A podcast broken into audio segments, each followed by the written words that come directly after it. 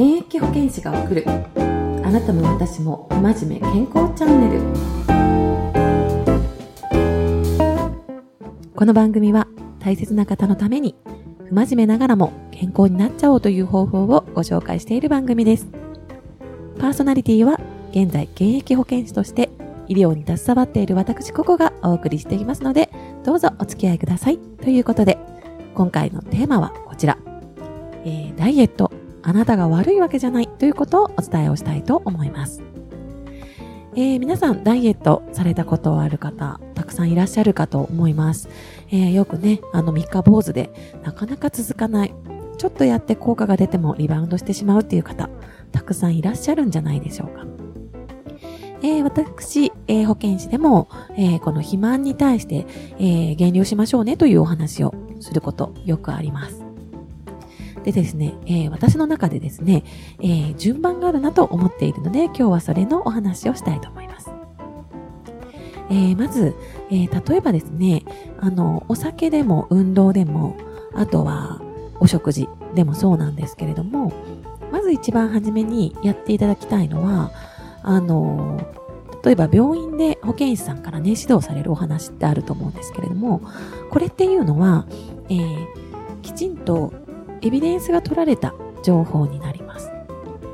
例えば、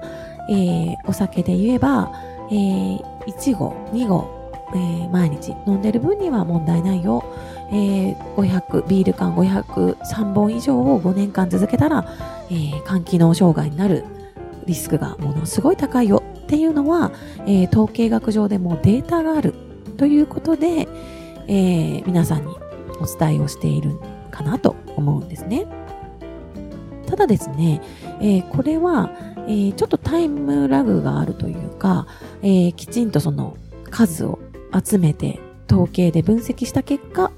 え、それが出るわけなので、え、もしかしたらその間にですね、え、他の環境要因だったりとか、え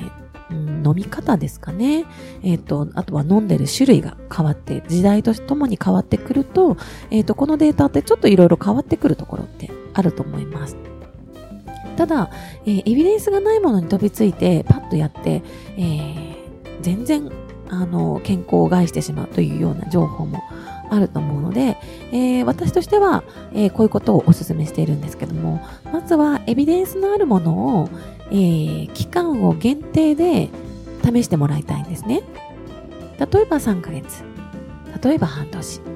多くの方がこの方法で、えー、成果が出ましたというものをまずは試していただく。で、それを試した結果、もし成果が出るのであれば、えー、それは、えー、きちんとエビデンスに基づいて、え、正しいやり方をしたということになると思います。で、えーと、もしですね、成果が出なかった時、よくね、ダイエットとかでもそうですけれども、成果が出なかった時、えー、私のね、気持ちが続かないからとか、私はダメな人だからっていう形でね、自分のことを責めてしまう方、いらっしゃると思うんですけど、このダイエット、あなたが悪いわけじゃないっていう、えー、ところのテーマはですね、あの、もしかしたら体質、そもそものあなたの体質がそうさせている可能性があります。例えば肥満、えー、遺伝子的なものが影響している可能性もありますよね。それから、あの、遅延性アレルギーって言って、えー、よく皆様が知っているアレルギーっていうのは急性アレルギーなので、今食べたものがすぐに出ます。2、3日の間にすぐに症状が出るもの。これを急性アレルギーと言うんですが、遅延性アレルギーっていうのがあります。これは、あの、今食べたものが2、3週間後ぐらいから症状が出る。でそして、その症状っていうのはいろんなものがあるんですね。例えば、呼吸器系だけではなくて、何かジンマシンとか、あとは、えー、倦怠感って言って体のだるさ。それから、えー、肥満症っていうのもこの中に入ってくるんです。そうすると、皆さん覚えてますか ?2 週間後に食べたもの？どういったものを多く食べて、今こうやってだるいかなって。なかなかこれって、あの、自分では気づきにくい部分かなと思うんですよね。それを、えっ、ー、と、ご自身で責めてしまっても、あの、やる気の問題ではないですよね。なので、まずはきちんとエビデンスがある方法を試して、そして効果が出なかった時に、えー、振り返って自分が悪か、やってなかったらね、改善がありますけど、もしやっていてもダメだった場合には、もしかしたら自分の DNA の何か特徴があるんじゃないか、えー、体質に問題があるんじゃないか、他の人が痩せてるのに自分は痩せない。同じようにやってるのになんでだろうって思う場合は、もしかしたらその可能性があるというふうに思っていただいて、えー、一度調べてみるといいんじゃないかなと思います。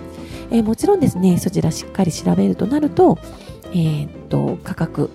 え、ピンキリになってくるかと思いますけれども、え、全然合わないやり方をね、何回も続けていって、えー、時間が経ってどんどん悪くなってしまうよりは、あんまりにも何回も何回も繰り返すようだったら、私は一度体質の方を調べてみるといいんじゃないかなと思っています。実際私も遅延性アレルギー、あの、調べたことがありまして、えー、乳製品、いろんなものがアレルギーとして、えー、引っかかっていました。で、そういえば、ちょうどね、ファスティングをしたことがあるんですけれども、ファスティングをした時に、すごい体が楽になったんですよね。それって単純にお食事を抜いたからじゃなくて、そもそもこの私が引っかかってる遅延性アレルギーの、えー、小麦粉ですとか牛乳、チーズ、乳製品とかを、えー、食べないっていう状態をきちんと保ったので、体が軽くなったという可能性も出てきます。除去食をしたって形ですよね。っていうのもありますので、えー、ぜひ一度調べても、あの、もらってから、あの、自分のことを責めても遅くはないんじゃないかなと思っていますので、えー、ぜひ気になる方は試してみてください。えー、このような、えー、ことに関してまた質問、疑問がある場合は、こちらのリンクまで、えー、お送りください。えー、私がお答えできるものは私が、えー、わからないことにはきちんと専門家のご意見を伺った上で、このラジオで放送をしたいと思っていますので、よろしくお願いします。ということで、えー、現役保健師が伝える、あなたも私も、不真面目健康チャンネル。今日も健康にお過ごしください。サリュー